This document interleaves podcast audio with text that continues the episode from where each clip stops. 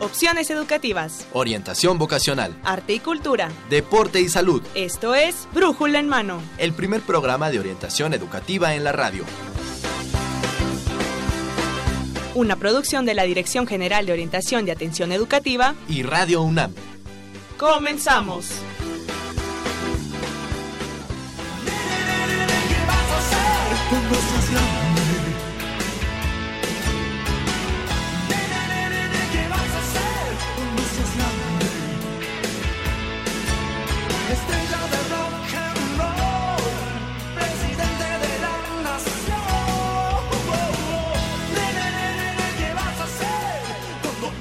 ¿Qué tal amigos Radio Escuchas? Muy buenos días, sean bienvenidos a Brújula en Mano, el primer programa de orientación educativa en la radio, que es una coproducción entre la Dirección General de Orientación y Atención Educativa y Radio UNAM.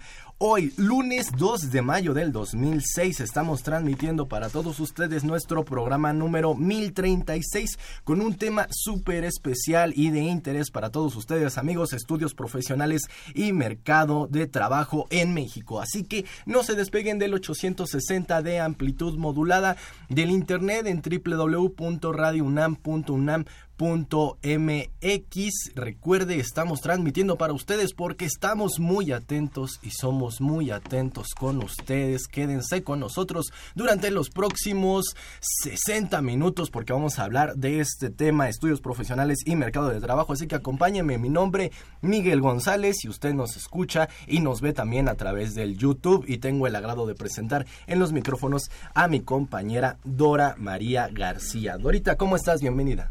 Muy bien, muy bien, mi querido Miguel, como todos los lunes en este programa de orientación educativa.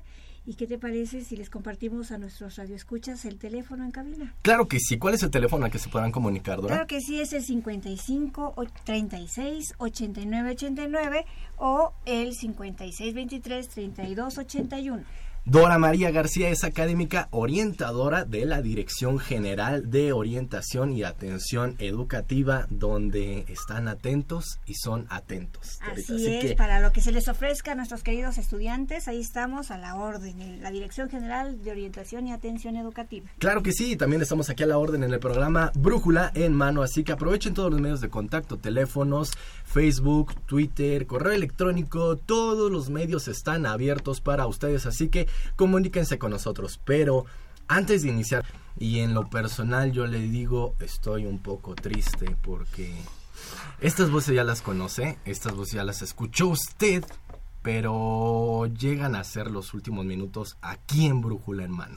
Yo tengo el deseo y el anhelo de poder escucharlos próximamente, espero que no tarde mucho, en el radio. En la radio, ya sea aquí y todo, pero como una voz ya consolidada, como voces reconocidas, así que le presento la voz de la chica de cabello verde, que es Dalila. Dalila, bienvenida, ¿cómo estás? Hola Miguel, pues estoy muy sensible.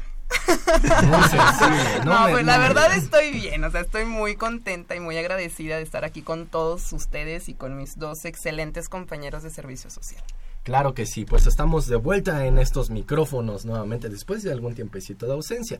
Al centro, mi querida Evelyn Benzor. Evelyn, ¿cómo estás? Hola Miguel, Dorita, amigos Radio Escuchas. Estoy muy bien, también muy contenta de estar aquí. Gracias por esta oportunidad, pero también pues muy triste porque ya son nuestros últimos minutos, pero también esperamos volvernos a escuchar muy pronto. Claro que sí, muy pronto esperemos volvernos a escuchar. Y Emanuel Granados, redoble. Y Emanuel, ¿cómo estás, Emanuel? Bienvenido. Pues la verdad muy contento de regresar. Este, me da mucho gusto volver a ver a todo el equipo y la verdad es que también una experiencia increíble. Este, tengo que agradecer a todo el equipo por todo lo que nos enseñaron y pues bueno, no queda de otra más que seguir adelante. Claro que sí, muchachos, e iniciar con esta orientación en corto. ¿Qué nos tienen para el día de hoy, muchachos? Ah, pues Miguel, amigos Radio Escuchas, ahorita en esta ocasión tenemos seminarios, talleres, mesas redondas y varias convocatorias, pero ¿qué les parece si vamos a nuestras recomendaciones? Esto es Orientación en corto.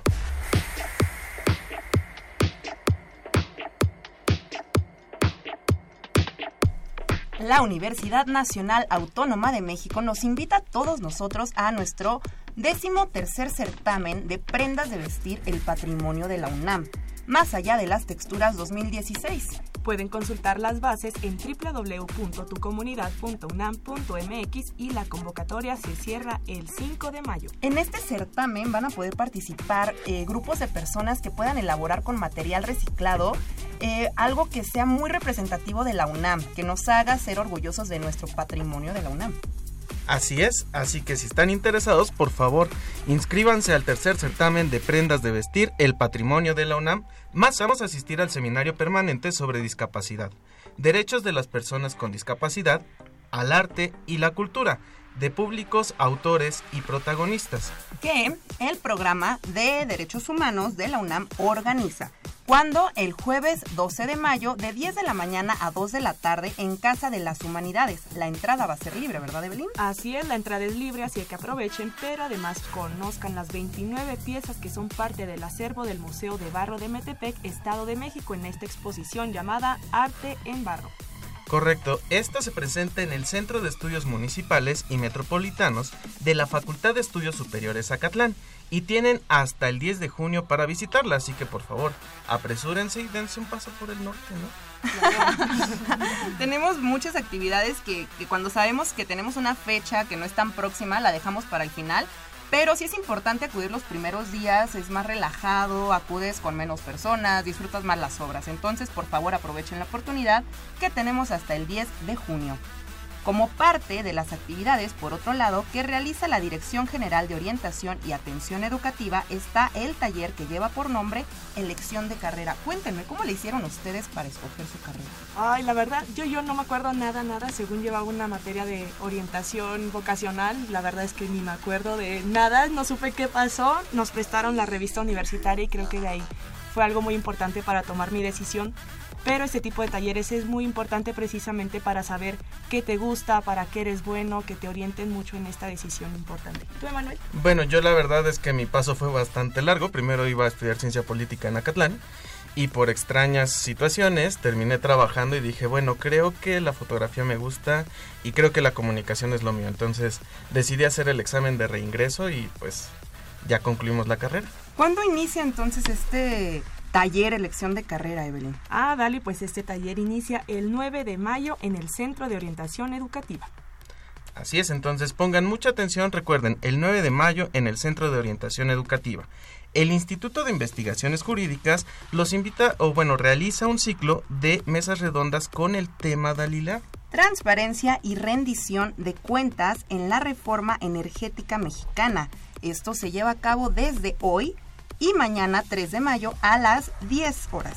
Así es, ya comenzó y tal vez si no les da tiempo de ir ahorita, pues dense la oportunidad de ir mañana. Y por otra parte, la Dirección General de Divulgación de la Ciencia presenta este 5 de mayo la charla, Emanuel. Misiones e instrumentación espacial con el doctor Alejandro Fara. Para más información, visiten la página www.dgdc.unam.mx. Repito la página por cualquier problema, www.dgdc .unam.mx. Muy bien, y por otro lado, Emanuel, una preguntota. En este 30 de abril, ¿qué le regalaste a tu hijo? Mucho tiempo.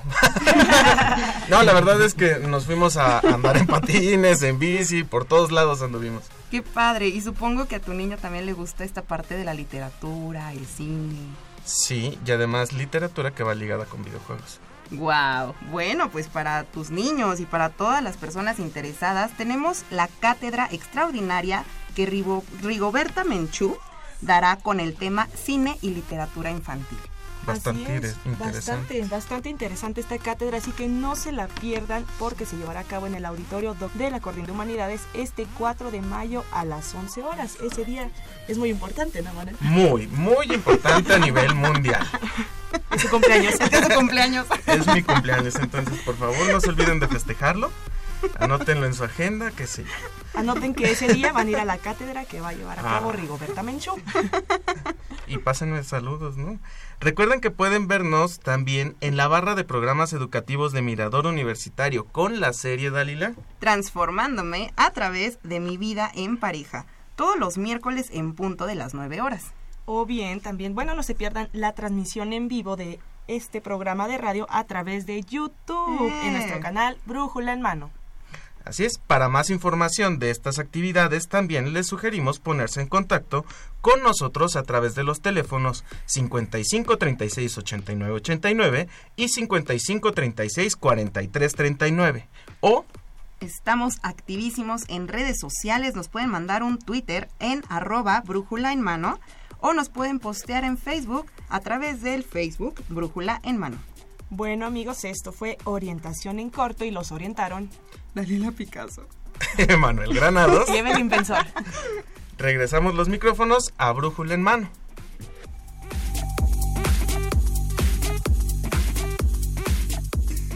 Muchas gracias muchachos, muchas gracias. Pues estamos muy contentos, estamos muy emocionados y son sentimientos encontrados porque la emoción de estar nuevamente frente a estos micrófonos ahorita es incomparable, pero saber que estás en la despedida es también muy triste. Por supuesto, es, es un hasta luego, no es un adiós. Y saben qué, chicos, me da mucho gusto escucharlos el día de hoy porque noto un gran crecimiento en ustedes. Hasta la piel se me pone de gallina porque de la primera, yo recuerdo, estuve con ustedes la primera vez y estoy con ustedes en el cierre, entonces los felicito inmensamente. Eh, lo que viene es súper importante en sus vidas y, y de verdad que, que este, les deseo lo mejor del mundo. Muchas gracias, Dorita. La verdad es que seguimos sudando desde el como el primer día. Claro. Es increíble esta sensación adictiva. Y bueno, yo quiero mandar un saludo a una mujer maravilla, a Carla Guillén, que por fin, este, la primera que me dice, mándame saludos en radio, entonces quería aprovechar, ¿no? Ah, pues, saludos a Carla. Saludos. Carla, Carla. Guillén, gracias por escucharnos y a ustedes muchachos, mucha suerte y mucho éxito. El éxito hay que trabajarlo y el éxito hay que irlo labrando a lo largo de todos los esfuerzos. Amigos, si ustedes quieren hacerle un comentario a nuestros muchachos, recuerden Así los es. teléfonos, el Facebook, el Twitter, así que están ellos para escucharlos y para recibir todos los mensajes que estoy seguro les van a servir para ir creciendo. Muchachos, muchas gracias. Gracias, gracias. Gracias, a a ustedes. Es Y Dora. nuestra última vez que vamos a estar atendiendo sus llamadas, así que por favor reitero los números en el 55 36 89 89 y 55 36 43 39. Aprovechen para comunicarse en lo que escuchamos una pequeña sección que ya es conocida por ustedes también, nuestros senderos de lenguaje, Dorita. Así es, así es de que pongan mucha atención amigos, vamos allá. Radio UNAM y el Instituto de Investigaciones Filológicas de la UNAM presentan Pregón. De latín praeconium. Promulgación o publicación que en voz alta se hace en los sitios públicos de algo que conviene que todos sepan. Diccionario de la Real Academia Española. Para conocer más acerca de esta palabra, escuchemos a la doctora María Ángeles Soler, del Instituto de Investigaciones Filológicas de la UNAM. Se ha señalado que el pregón es la primera manifestación oral de la publicidad. Tanto en el diccionario de la Real Academia como en el diccionario del Español de México encontramos que una de las acepciones de pregonar es anunciar en voz alta la mercancía que se ofrece en venta.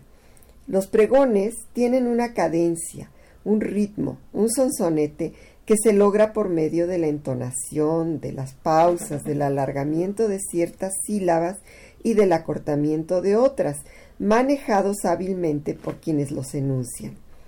Esa cadencia los aproxima al canto. Por eso nos resulta tan fácil recordarlos. Durante el siglo XIX y principios del XX, la forma más común de vender productos era circulando por la calle y pregonándolos. En nuestra ciudad había una enorme gama de vendedores ambulantes que ofrecían todo lo imaginable, a voz en cuello.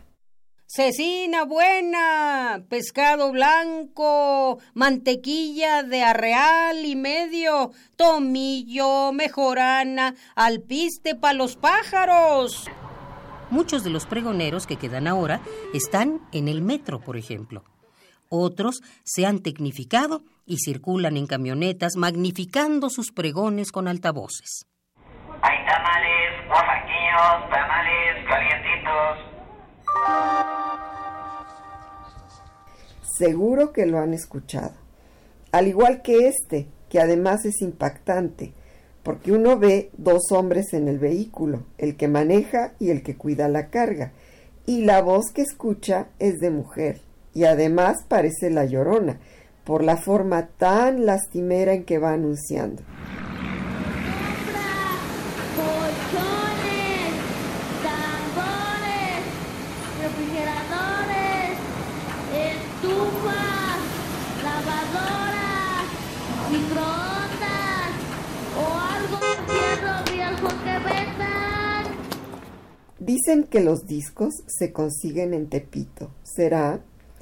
Lo cierto es que así estos pregones se han uniformado y han perdido su gracia, que reside en la improvisación, en la originalidad, en la variedad de voces, de palabras, de... Afortunadamente hay quienes siguen manteniendo la tradición, como el señor del gas o el camotero con su ya conocido pitido.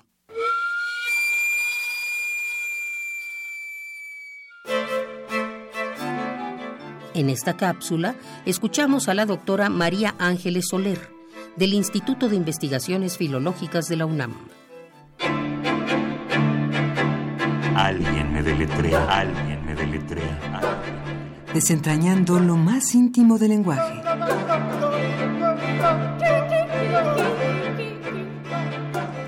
Amigos, de vuelta después de escuchar estos senderos del lenguaje con la palabra pregón que todos vamos escuchándolos de repente por ahí por nuestras calles, en los lugares por los que caminamos en esta ciudad llena de pregones. Así es, son las voces de la ciudad, dijera alguien que escuché el día de ayer en la radio. Claro que sí, amigos, para todos ustedes que están interesados en este programa y que se quedan con nosotros y que participan, tenemos obsequios para ustedes. Se trata de tres publicaciones a cargo de el Instituto de Investigaciones Filológicas y estas publicaciones llevan por título Dora. Los dos claveles y otras historias que pasan. Es una selección y presentación de Gustavo Jiménez Aguirre, una selección de, quién crees? ¿De quién creo, Dora? De Amado Nervo. Oh, así que amigos, ustedes que están interesados en la literatura y están interesados también en las lecturas de calidad, pues entonces tenemos para ustedes tres publicaciones, los dos claveles y otras historias que pasan. Lo único que tienen que hacer, se comunican con nosotros a través de los teléfonos, del Facebook, del Twitter y nos responden una pregunta sencillita. Recuerden amigos 55 36 89 89 o 56 23 32 81. Ok, o si no, tenemos por ahí el Facebook, que nos encuentran ustedes como Brújula en Mano, o si no, en Twitter como arro- arroba Brújula en Mano. Y la pregunta es muy sencilla, Dora. ¿Cuál era nuestra pregunta? Pues nuestro invitado el día de hoy va a hacer mención de esta organización y lo que queremos es que nos digan nuestros radioescuchas qué significa la palabra OCDE. OCDE. o- O-C-D-E. OCDE. Así que tiene buen tiempo para, para quedarse, para escucharlo o para investigarlo. O yo sé que usted lo sabe, así que de una vez comuníquese con nosotros para participar por una de, una de estas tres publicaciones. Y el invitado que tenemos el día de hoy, Dora, ¿quién es? Invitado de casa. Bueno, es Conocedor. conocedor. Él es universitario, orgullosamente UNAM. Y él es el doctor Gerardo Nieto López. Él es profesor de la Facultad de Ciencias Políticas y Sociales y además es académico de la Dirección General de Orientación y Atención Educativa y al cual le doy la más cordial bienvenida. Gracias, doctor, por estar aquí. Al contrario, licenciada Dora María. Es un gran gusto tenerlo aquí. Gracias a Miguel Ángel. Gracias, gracias también por estar aquí con la confianza que le tengo, Gerardo. Sí, doctor por supuesto, Gerardo. por supuesto. Vamos a estar platicando de estos estudios profesionales y del mercado de trabajo en México, precisamente. Que es un tema súper importante en, en este proceso de la orientación educativa. Claro, claro ya que sí. veremos y lo, lo iremos desglosando por qué, pero, pero este, eh, así escúchenos con toda atención. Si tiene dudas, vaya por papel y lápiz para que nos llame al 5536 8989 y aquí tenemos al especialista que nos dirá, o más bien dará respuesta a todas las dudas que surjan. Claro, claro que sí. Así que iniciamos, Dora. Así es. Doctor Gerardo Nieto, gracias por estar aquí. Y me gustaría que iniciáramos nuestra charla el día de hoy. De hoy es cuáles son los desequilibrios en el mercado laboral de los profesionales. Sabemos que, que el crecimiento en nuestro país ha sido muy modesto en los últimos años y me gustaría que empezáramos a compartir esto de, de, de los desequilibrios del mercado laboral, como dar una pequeña introducción a nuestros radioescuchas acerca de esto para, para que tengan una visión mucho más clara. Gracias, Dora, gracias por esta invitación, Miguel Ángel. Este, y bueno, pues nada más reiterar que aquí en cabina somos atentos y estamos atentos. Así y esperamos este referirnos a algunas cuestiones de interés porque efectivamente cuando los muchachos se integran a estudiar una carrera, pues la expectativa es que cuando egresen tengan una oportunidad de encontrar un empleo productivo en lo que estudiaron. Y el punto fundamental que hace posible esta, esta idea de futuro, pues es que nos apoye la economía. Es decir, sin un crecimiento más o menos sostenido del producto, es decir, de la economía que se puede tocar, de la economía productiva, de la economía real, a veces se complica un poco este tránsito, de tal suerte que no solo en México, sino en el mundo, el gran desafío de los universitarios y en general de las políticas públicas y de los gobiernos tiene que ver con la generación de empleos. Este, y en el caso del empleo profesional, con la generación de empleos de calidad, porque se, se dan fenómenos singulares como el hecho de, de hace una década en América Latina que crece a niveles muy importantes del 6-7%, pero se registra un descenso de la creación de empleos profesionales, de tal suerte que el crecimiento de esta región no se da en términos de calidad, es decir, crece la economía, pero crece principalmente por el incentivo que tiene el mercado cuando ingresa a China, que demanda muchas materias primas que América Latina produce. Pero el empleo profesional se vino abajo porque el, crecimiento no fue de calidad. Entonces, cuando tratamos el asunto del empleo profesional, pues hablamos de un desequilibrio estructural complejo eh, que afecta la oferta y la demanda de, egresados, en buena medida porque los niveles de crecimiento de la economía no son tan robustos, de tal suerte que se genera lo que Anuyes llama excedente de egresados y el excedente de egresados de acuerdo a las cifras que se manejan en cada una de las licenciaturas pues resulta este muy comprometedor, muy desafiante. Si a esto se agrega el factor demográfico de países como México, en donde la panza de la pirámide poblacional está justamente entre los muchachos que tienen edad de estudiar una licenciatura, y lo vemos de cotidiano en la Universidad Nacional y en las instituciones de educación superior porque la demanda para ingresar es extraordinariamente elevada. Y lo mismo cuando están egresando, de tal suerte que egresan muchos y el mercado de trabajo se mueve poco.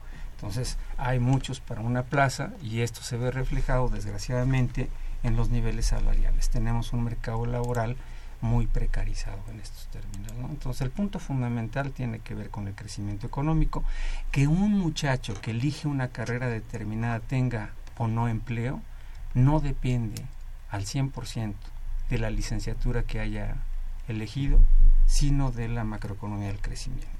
De tal suerte que me parece que es fundamental este juego, porque a veces el muchacho a la, a la edad de elegir carrera, lo primero que se pregunta es ¿y dónde voy a trabajar? Y me parece que en términos de la práctica profesional, de la práctica de la orientación profesional, uno necesitaría marginar quizá un poquitito este asunto de dónde voy a trabajar, porque no hay respuestas tan sencillas a este respecto. Del 100% de licenciaturas que tienen la oferta educativa de nivel superior, pues resultaría que se cuentan con los dedos los que tienen una situación extraordinariamente privilegiada, pero ya no las hay. Todos tienen un comportamiento en el mercado laboral muy desafiante.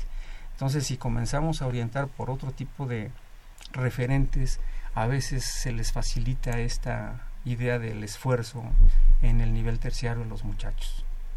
Que es una situación bastante preocupante, ¿no, Miguel? Pero a, más adelante en el programa, amigos, vamos a dar un, un tanto, solu no soluciones, sino cómo enfrentar o cómo nuestros estudiantes podrían manejar esta situación Sí. de manera un poco más detallada, ¿no? Claro, cómo en- enfrentarlo, cómo estar preparado, porque aún así las respuestas no se tienen, es una es un panorama futuro y puede ir cambiando toda esta situación. Sí, totalmente. Y el detalle es que no es un fenómeno este asunto del desempleo profesional. Propio de nuestro país. No, no, no. por Yo creo que ahora sí, este, el gran fantasma o la gran crisis del siglo XXI es una crisis de empleo. Pero no lo dice Gerardo Nieto, lo dicen premios Nobel de Economía, los dicen grandes especialistas de la Organización Económica, de la OCDE precisamente. Y este y bueno, pues ahí el punto fundamental tiene que ver con el hecho de que en el fondo parece que el modelo, el modelo que tenemos que surge en la década de los 80 denominado genéricamente consenso de Washington, parece que no es tan virtuoso para generar empleo productivo. Es virtuoso para generar ganancias en otro tipo de circuitos, el financiero, por ejemplo. Pero bueno, este es la Organización para la Cooperación y el Desarrollo Económico, la OCDE. La OCDE. Eh, doctor Nieto, eh, ¿considera usted que el modelo educativo de México, que este modelo educativo, vamos saliéndonos un poco de lo económico, vamos al- a, lo escolarizado, este educativo basado en el proceso de Bolonia, tiene implicaciones importantes para las competencias, para las habilidades que van a adquirir los egresados de las distintas carreras? Bueno, quizá el primer apunte a este respecto, porque la pregunta es pertinente, es que el modelo educativo de México no está basado en, en el que surge del proceso Boloña en Europa, que aplica a más de mil universidades en 27 países. El asunto fundamental, me parece, es que tenemos un proceso abierto de reforma a la educación superior en México. Hace dos, tres semanas acaba de concluir un foro que tiene un foro en donde participó la Secretaría de Educación Pública, el Senado de la República y las universidades agrupadas en ANUYES que este, están valorando todo el entramado de leyes que regulan el sistema de educación superior, este, porque han ocurrido muchísimos cambios eh, no solo en educación superior, en economía, etcétera, trastocan muchísimas otras cosas. El proceso Boloña tiene licenciaturas cortas de no más de tres años y posgrados largos, de tal suerte que el muchacho que ingresa a una licenciatura en una de las mil universidades de Europa tiene una licenciatura profesionalizante, es decir, te preparan para hacer cosas. Pero si tú no quedas satisfecho con eso, ingresas a la maestría que son dos años y en la maestría te dan una cuestión muy robusta. Y este de esta manera puedes egresar a los 25 años ya con un doctorado. Eh, es un poco este diferente al modelo que subsiste en América Latina y en México, en donde las carreras siguen siendo de 4 o 5 años. Hay especialistas que te dicen que este, este esquema ya, ya Ya no rebasado. No, porque pues, el muchacho entra al primer semestre o al primer año y cuando esté en el quinto lo que vio en el primer año ya dejó de tener vigencia. Exactamente. Pero fundamentalmente aquí lo, lo, lo, lo más relevante es que estamos en la era de los aprendizajes autónomos y de la educación por toda la vida. Entonces una licenciatura larga de cuatro o cinco años ya no, no tiene sentido porque tú nunca dejas de estudiar. Claro, y ya deberían ser competencias diferentes, ¿no? competencias diferentes y un contexto sobre todo que te permita este recrear ambientes educativos sobre la base de lo que hoy son los aprendizajes autónomos. El salón de clases tal y como, como lo conocemos o el profesor que llega a transmitir conocimiento son cosas del pasado. No, y sobre todo que ahora que estamos en la era de la tecnología, también con el uso de las TICs es un proceso totalmente diferente. Y además de que tenemos estudiantes diferentes, ya no son los mismos estudiantes que teníamos antes. Sí, hay un choque generacional muy fuerte. Y con base a esto, ¿cuál sería entonces el eje educativo que debe, debe o debería regir la formación de, de nuestros futuros profesionistas? Bueno, yo creo que este, me quedo con los trabajos que se están llevando a cabo en este gran foro, que me parece que necesariamente se va a tener que abrir las reflexiones eh, sobre la base de que lo que tenemos hoy ya no se adapta a las condiciones y a los elementos necesarios para ganar el futuro.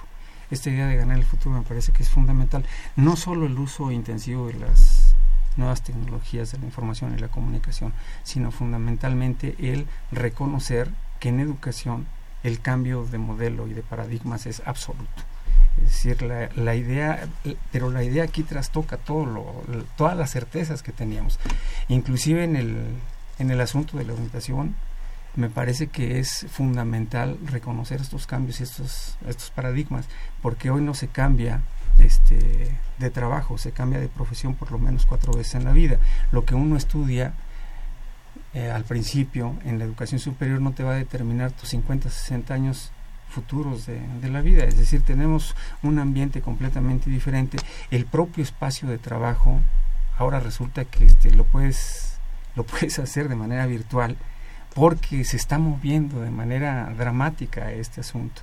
Entonces, se acabaron los empleos fijos en grandes empresas, se acabaron muchas cosas con las que nosotros crecimos como parte de una generación, pero el punto de inflexión que tiene que ver con la irrupción en el universo de la humanidad, del Internet y de todo lo que le acompaña, me parece que plantea este, este punto de quiebre. Y el asunto fundamental, regresamos a la pregunta inicial, tiene que ver con este, con este asunto de dónde voy a trabajar. Y hoy los muchachos deben tener una enorme creatividad para generar los empleos que no existen. Pues estamos en un proceso de innovación. Sí, por eso Miguel se está trabajando mucho hoy en día en, en todo este proceso de emprendimiento, ¿no? En donde se, se fomenta precisamente en gran medida esto que usted habla, ¿no, doctor? Sí, por un lado quizá esta idea del emprendedurismo, algunos de nuestros compañeros lo han venido acuñando y avanzando a ese respecto, pero yo me inclino un poco más por esta idea de la educación en términos autónomos, aprender a aprender y de generar muchísimas cosas que te brindan estas herramientas que tenemos con un clic, de tal suerte que hoy uno puede aprender idiomas sin pagar cursos rudos en términos económicos, uno puede ser experto en rinoceros 3D, en diseño de, de este tipo de, de, tecnologías bajando una cantidad enorme de tutoriales, ¿no? Pero aquí la exigencia fundamental de la nueva educación o del punto en donde nos encontramos tiene que ver con el dominio de, idiomas. No solo el inglés, el inglés se da por sentado, ya hoy en día ya no solamente se necesita el, el, habla del inglés, sino ya son otros idiomas. Y yo decía que tenemos que cambiar fuerte en materia de la práctica de la orientación, porque yo insisto, y no solo los orientadores, los tutores, los profesores, los directores de escuelas, cuando hay charlas de orientación vocacional, lo primero que les dicen a los niños es, están a punto de hacer una elección que les va a cambiar su vida y con la que van a vivir prácticamente el resto de los años que les toca. Bueno, pues eso ya tampoco es cierto. Es decir, este vamos, estamos en un en un nuevo paradigma y hay muchos mitos alrededor de la orientación vocacional y educativa tal y como nosotros la venimos escuchando muchas veces. Otro de los asuntos es que necesariamente estudiar en México resulta más barato que estudiar en el extranjero. Eso es falso, de toda falsedad. Si la gente vislumbra instituciones públicas de educación superior en el extranjero, a veces uno descubre que andas pagando muchísimo menos, muchísimo menos que cualquier institución este, privada de México. Entonces, este, ¿cuál es la situación a este respecto?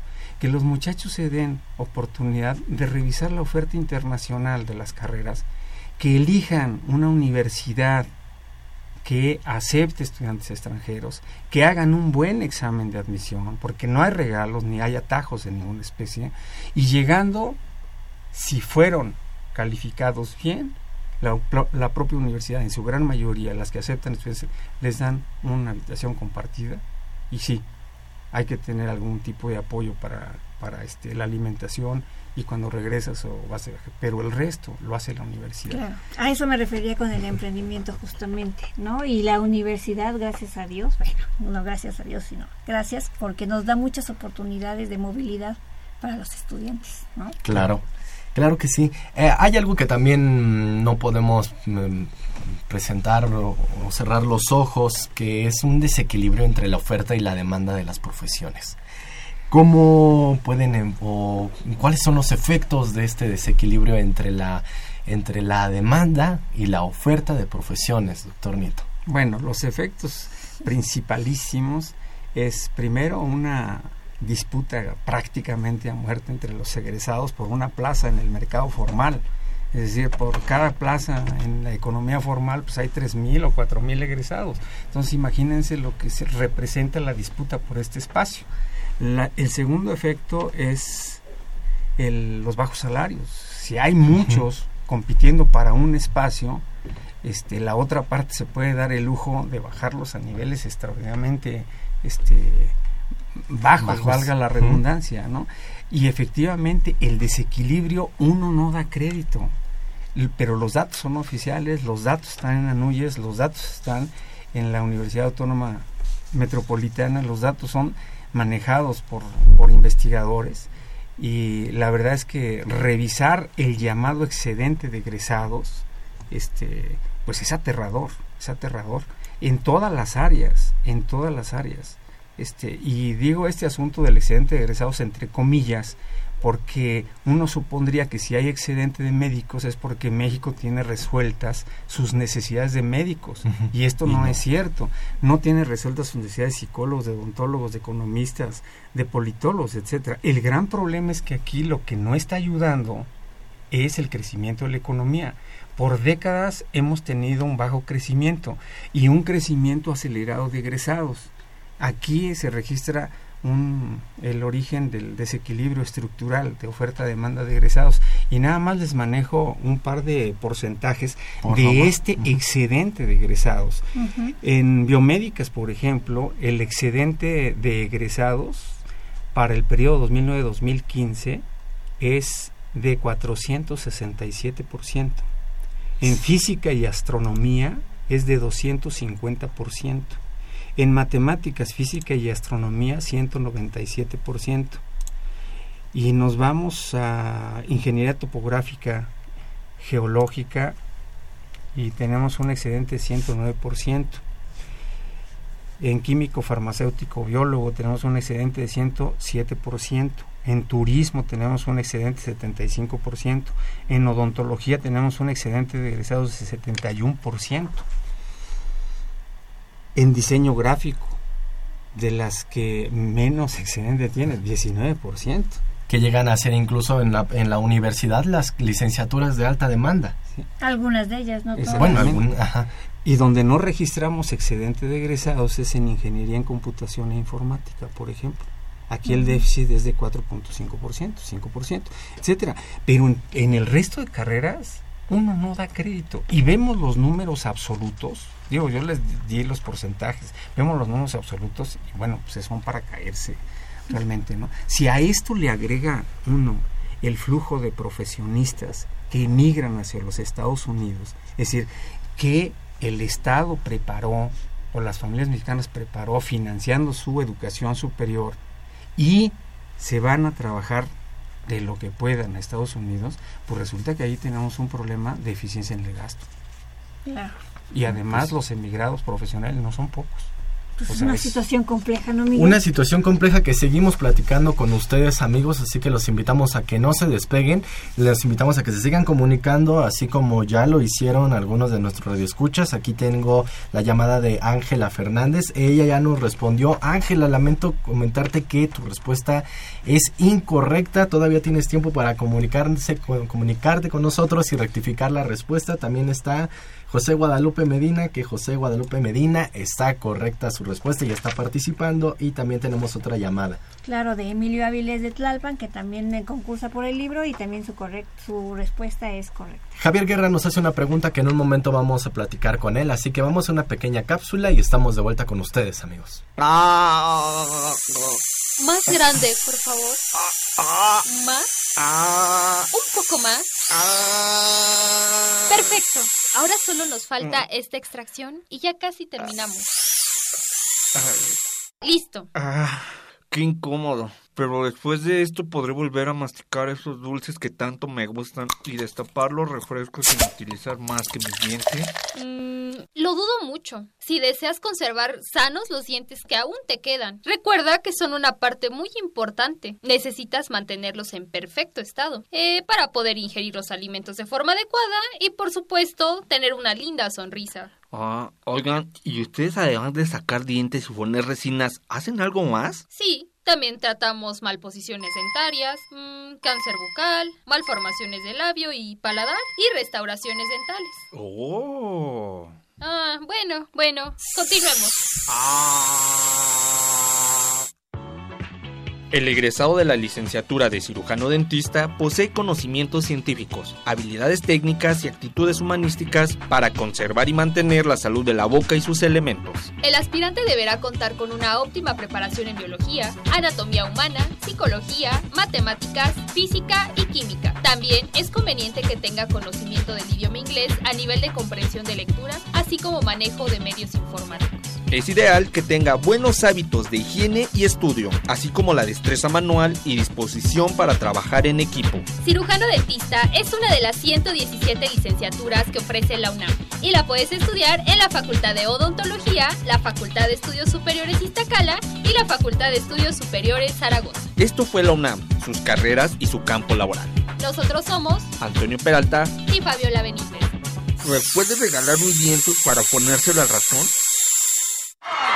El primer programa de orientación educativa en la radio. Brújula en mano. Entrevistas, debates, Eventos culturales y deportivos. académicos y recreativos y todo lo que deseas saber sobre el campo de la orientación educativa. Escúchanos todos los lunes de 10 a 11 de la mañana. Por Radio UNAM 860 de amplitud modulada y en internet en www.radiounam.unam.mx. Brújula en mano, el primer programa de orientación educativa en la radio. Opciones educativas, información escolar, Becas, bolsa universitaria de trabajo, servicio social, premios y reconocimientos, formación cívica, medio ambiente, salud y calidad de vida. turismo y recreación.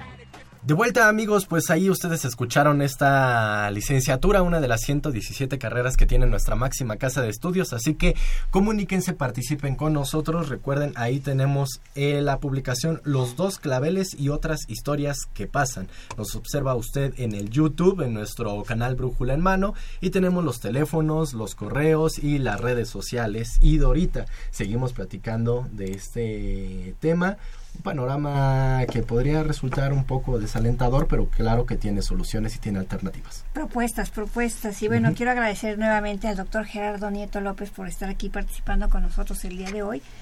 Y bueno, continuando con esta conversación, doctor, me gustaría que, que les comentara a nuestros radioescuchas qué es lo que pueden hacer, ¿no? Hoy día estos futuros este, profesionistas ante este panorama que acaba de hacer mención de manera muy específica en, en la cápsula anterior, en el, en el proceso anterior. No, pues ¿Qué podríamos hacer nuestros estudiantes para poder revertir, no revertir, sino enfrentar?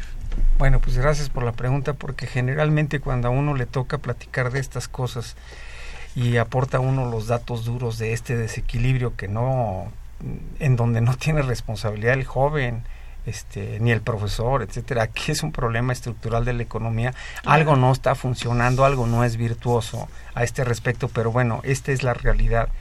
Y eh, empata con un cambio este, histórico global con el advenimiento de la llamada sociedad del conocimiento, el esqueleto y el cuerpo de la nueva sociedad es el conocimiento y se vende conocimiento, la vieja economía que hacía grandes manufacturas en procesos estandarizados de producción repetitivos demandaba mucha fuerza de trabajo no preparada. Esa vieja economía no existe, de tal suerte que hoy la única puerta de acceso al futuro es la educación y con educación el desafío no es menor, pero es completa y absolutamente salvable de manera exitosa. Sin educación no hay posibilidades de sobrevivencia digna en las nuevas condiciones de la estructura global. De tal suerte que sí, sí, sí es desafiante, como muchas cosas en la vida son desafiantes, pero el caminito es el de la escuela. Claro. Es decir, no hay otra manera. Entre mejor preparados estén nuestros estudiantes, van a tener mucho mejores posibilidades. Y ya hablábamos hace rato de que, por ejemplo, ya no es suficiente un solo idioma. El inglés, No es suficiente ¿no? un solo idioma. Por ejemplo, Cuando uno estudió, tener estudios de posgrado era una ventaja, ahora es una condición de sobrevivencia. Dominar un nuevo, un, un idioma adicional al español antes era una ventaja, hoy es una condición de sobrevivencia en el mercado.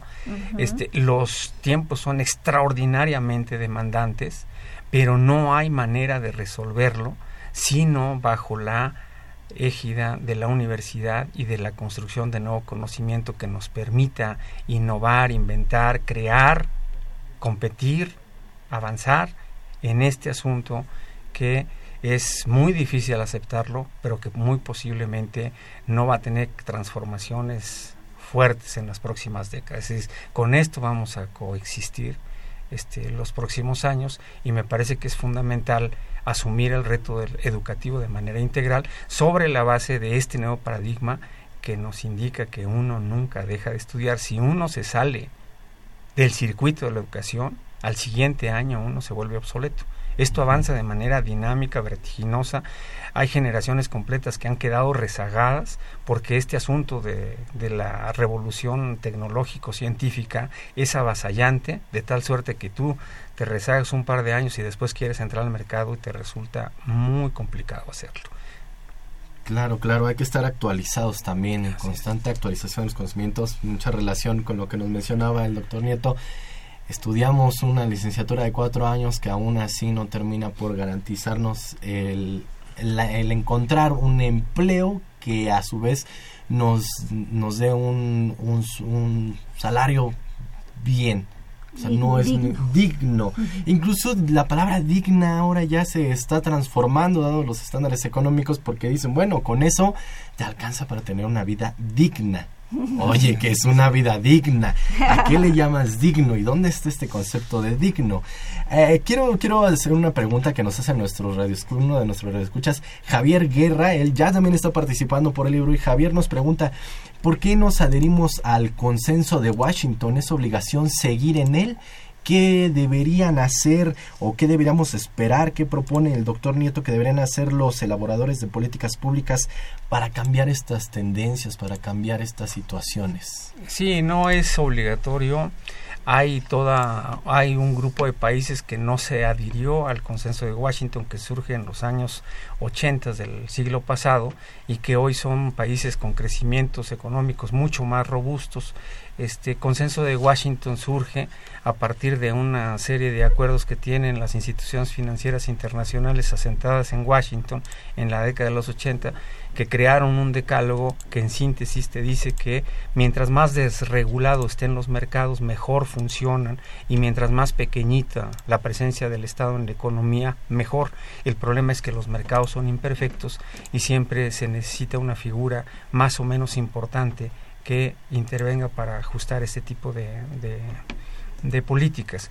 No es obligatorio, hay una discusión muy fuerte en términos académicos y políticos sobre la necesidad de deslindarse ya de este de este postconsenso este, sobre la base de los resultados, que sí son resultados muy cuestionables en términos del crecimiento económico, pero pues es, es un tema que da para mucho, mucho. Otro programa. En términos de políticas públicas, me parece que este, ya, ya en, en el Senado de la República, por, por mencionar un caso, se está trabajando en una iniciativa que va sobre la base de generar un nuevo entramado de legislación para el subsistema de educación superior. Y a mí me llama mucho la atención uno de los temas fundamentales de este proceso de hechura de políticas públicas de la educación superior, porque este, explícitamente asumen que hay que hacer algo con lo que está pasando con muchos egresados universitarios que después de un tiempo más o menos razonable no encuentran una inserción exitosa en el mercado de trabajo. Y aquí el asunto es muy complejo, tiene que ver con la educación que reciben, tiene que ver con las instituciones educativas, su calidad, pero sobre todo yo me quedaría en ese asunto, tienen que ver con las características de nuestro modelo económico. Por suerte ya empieza a haber cambios en las políticas públicas que mm, yo creo que van a tener un poco de tiempo en lo que se vean reflejadas, porque a veces hay un cambio en la política económica y nosotros deseamos que esto se refleje de manera inmediata en nuestros bolsillos, en la generación de empleo, no sé si me equivoco. Sí, este, el problema es que el modelo es el mismo, pues algunos suponen que el modelo económico está agotado, etcétera. No, no, no, no está agotado este modelo. Este modelo funciona bien para las élites, del, del mundo, pero funciona muy mal para el grueso de la población. No es virtuoso para generar empleo productivo, es virtuoso para generar ganancias en los circuitos de la financiarización. Genera grandes ganancias en, en, poco tiempo y ha dado lugar a este fenómeno de la economía casino, de la economía que apuesta en los mercados bursátiles financieros. en donde se gana en cuestión de horas, ¿no?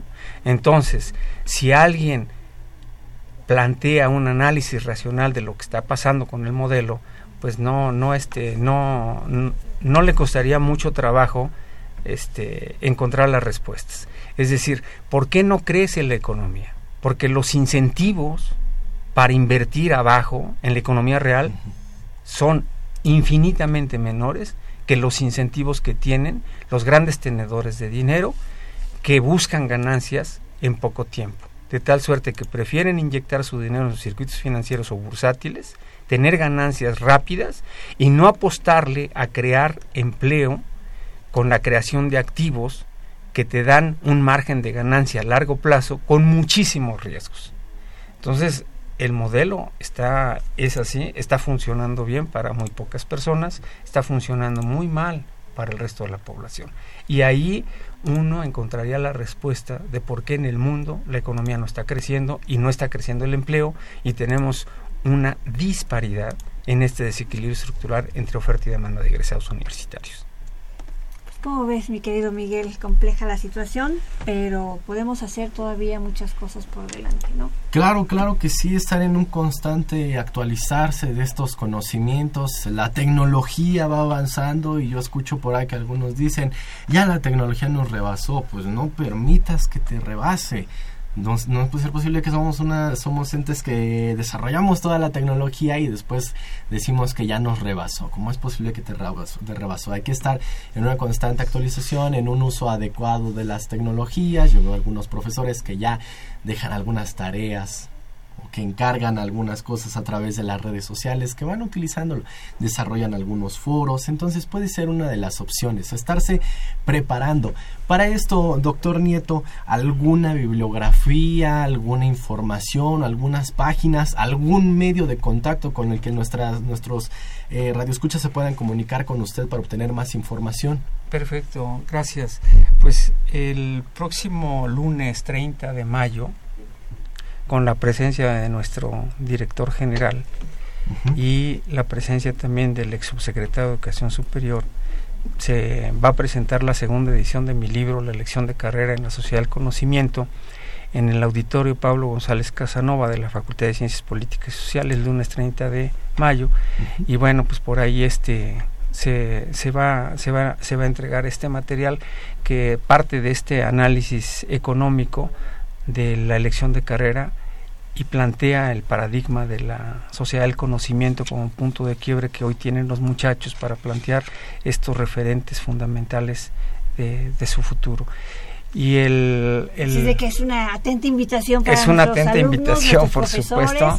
es para todo el público. Es para todo el público y para todas las orientadoras y los orientadores de la DEGOAI y de las prepas nacionales de los SH y del sistema incorporado porque pues ahí estará como comentarista nuestro director general pues amigos, ahí lo tienen y el tiempo se nos ha acabado Dora, pero todavía tenemos algunos saludos. Saludos de eh, Facebook de Susi Chávez, ¿no? Eh, la capitana del amor con Osborne.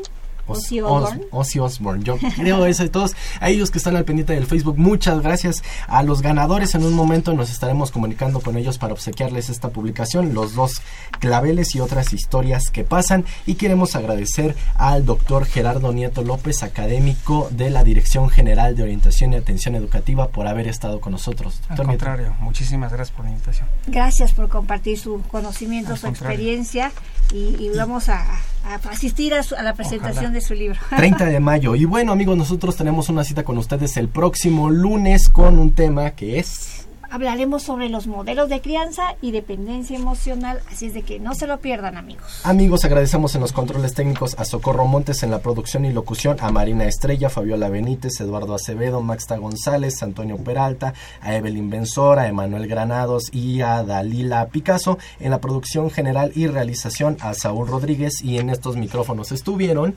Dora García y Miguel González. Nos escuchamos el próximo lunes. ¿Qué vas a hacer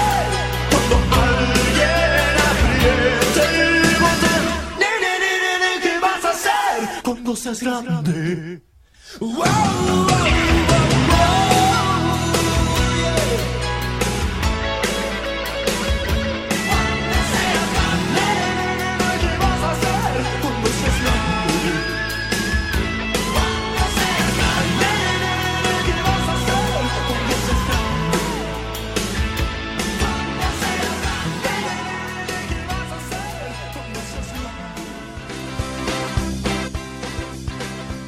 La Dirección General de Orientación y Atención Educativa y Radio UNAM presentaron Brújula en Mano, el primer programa de orientación educativa en la radio.